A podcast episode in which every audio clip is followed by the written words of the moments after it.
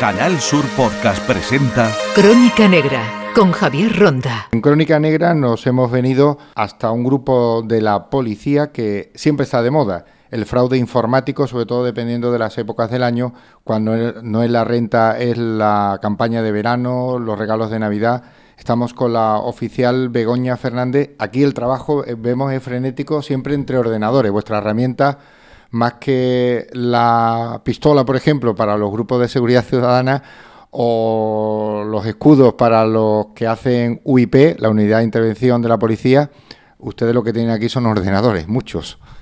Hola Javier, sí, efectivamente para nosotros nuestra herramienta básica de trabajo pues son los, los equipos informáticos y es, es, a través de lo que buceamos para intentar localizar a los ciberdelincuentes. Es comprobado que se van adaptando a los tiempos y a las campañas y a la época del año. Correcto. Eh, las nuevas tecnologías nos han traído muchísimas ventajas y, muchas cosas positivas, pero también es verdad que se ha abierto una nueva vía a los estafadores de la antigua usanza para llegar a muchas más víctimas con un anonimato muy superior al que tenían antes. Y además con muchísimos beneficios y sobre todo con una protección y escudo si el servidor, que al final o la cuenta está en un tercer país donde no hay convenio, hay que pedir comisión rogatoria, es complicado para la policía dar con él, detenerlo y que no siga actuando. Sí, la mayoría de las veces es, es muy complicado por, por, eso, ¿no? Porque es, es totalmente anónimo, bien porque bueno, camuflan sus direcciones, bien porque utilizan identidades de, de personas que ni siquiera saben que, bueno, que están actuando en su nombre y sobre todo por la inmediatez de, bueno, de la banca online, ¿no? que nos permite sacar el dinero rápidamente a terceras cuentas, a cuartas cuentas y seguir el rastro del dinero pues es, es muy complicado en muchas ocasiones.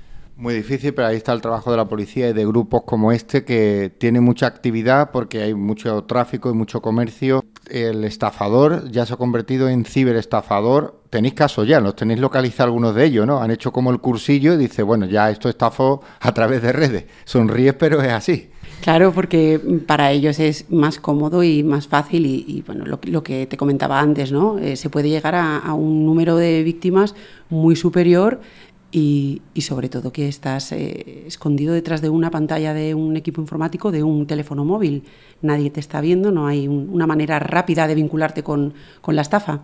Las estafas son variadas, como estamos viendo, y de las más extrañas. Hay que desconfiar eh, de lo raro, porque el sentido común aquí también se aplica. Cuando vamos a comprar, vamos a dar un dato a la agencia tributaria, lo, de los paquetes, la cuenta corriente, todo esto hay que estar con la mosca detrás de la oreja y sobre todo utilizar el, el raciocinio y las cosas que son normales. Sí, al final creo que la clave, eh, la acabas de dar tú, es el sentido común. El problema, y esto es ya una opinión personal, fruto de, de la experiencia profesional, ¿no?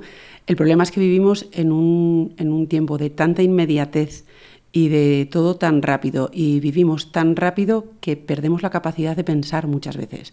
No nos paramos a, a, verdaderamente analizar la, la, situación que estamos viviendo y la mayoría de las veces cuando luego hablamos con las víctimas, las propias víctimas son las que te dicen que no saben cómo pueden haber eh, caído, pues han caído porque estaban en estrés, estaban agitadas, estaban no pudieron pensar es la clave. Deducir y pensar. Te podría enseñar aquí un mensaje sospechoso de la renta, ahora que la campaña está viva, renta de Hacienda, no se puede dar el dato así tan rápido, ¿no? De la cuenta corriente y demás. Correcto, no, no se puede. Además, eh, todo, todo aquel SMS, todo aquel mensaje por mensajería instantánea, por correo electrónico, que nos llegue con un enlace, nos tiene que hacer sospechar, porque ese enlace nos redirigirá a una página que imita una página original, en el caso de la agencia tributaria, pues imitará la página de la agencia tributaria o del banco imitará la, página de nuestro banco, pero no es una página buena, nos están engañando desde el principio, no hay que acceder a través de los enlaces. Eso desde luego, y sobre todo los datos personales, cuenta corriente, DNI, dónde vivimos, nuestros datos como el teléfono.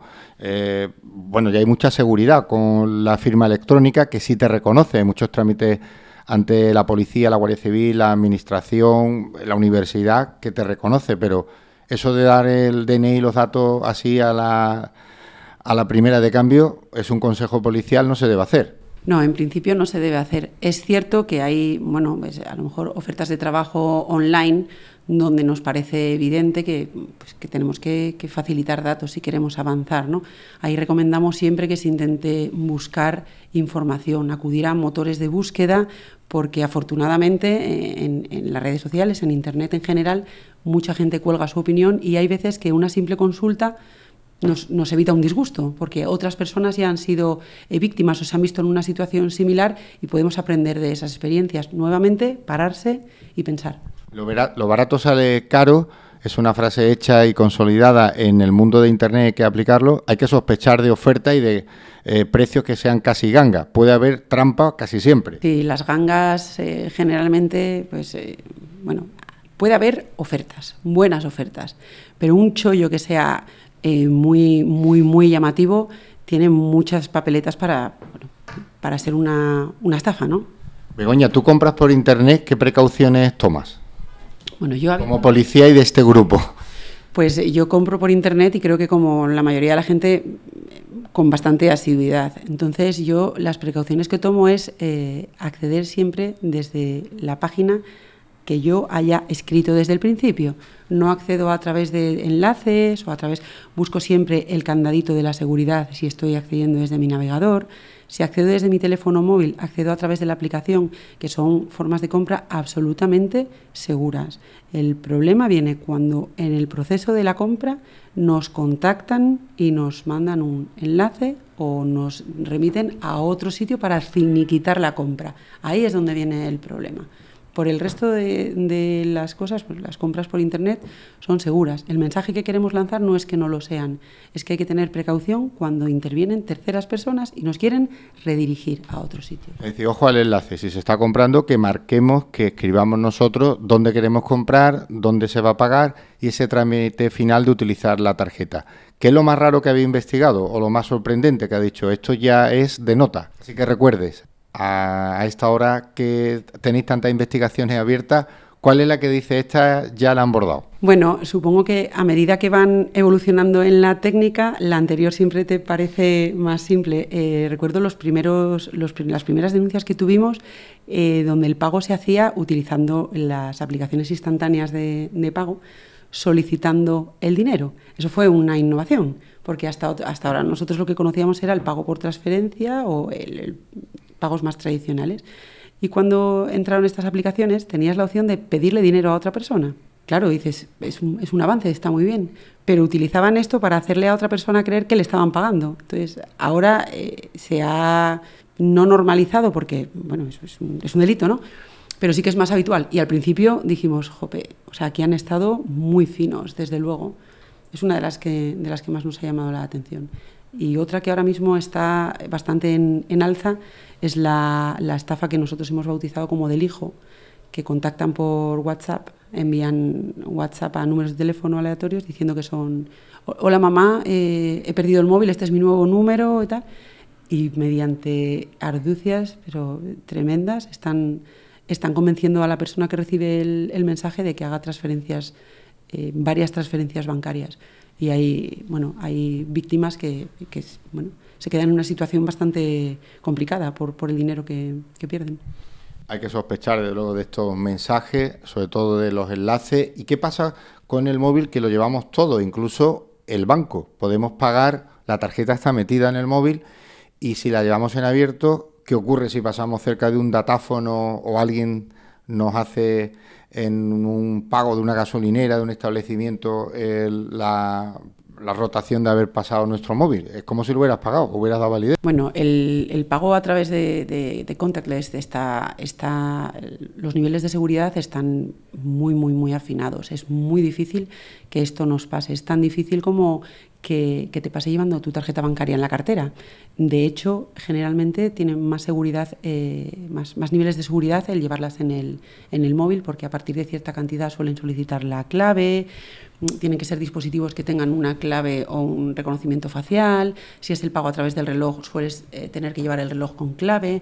Entonces, no es, eh, no es un foco de preocupación no entran eh, denuncias de, por este tipo de estafas. Son, Begoña, pequeñas cantidades, a veces no comprueban y no te pide la autorización. Y ahí donde está ya el beneficio, 10 euros, 15 euros, y pasa el móvil o pasa el móvil eh, o el teléfono y ya han pagado. Sí, pero no es, un, no es un peligro superior al de la propia tarjeta en la cartera. En realidad el teléfono lo solemos llevar, si lo llevamos en el pantalón, al lado de la cartera.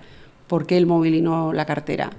Bueno, no es, no es una, una técnica habitual. Ellos habitualmente lo que quieren es la numeración de la tarjeta, el acceso a la banca online, están, están derivando más hacia ese lado que hacia la propia tarjeta. Y terminamos Crónica Negra para informar, aconsejar y divulgar a todos nuestros oyentes en este mensaje policial desde esta unidad de delitos y estafas que se están produciendo, investigando en la sociedad a través de las redes sociales, con Begoña, que nos va a dar ese mensaje que no debemos olvidar, desde la policía. Bueno, el mensaje primordial es siempre pararse y pensar, no tener prisa, no apurarse y no ceder a la presión de la, del, estafador que nos está pretendiendo convencer de que vamos a perder un gran chollo o una gran oferta. Siempre pararse y pensar. Ante la duda, consultar a través de motores de búsqueda o consultar con personas de nuestro entorno más cercano que nos puedan dar una visión distinta a la que nosotros estemos experimentando en ese momento. Nos quedamos con ese mensaje de esta oficial, de este de estafas telemáticas de la Policía Nacional con Begoña Fernández. Ojo, no corra, es mala consejera y hay que pensar antes de darle al botón porque después puede haber problemas. Aquí solo hemos contado en Crónica Negra. En Canal Sur Podcast han escuchado Crónica Negra con Javier Ronda.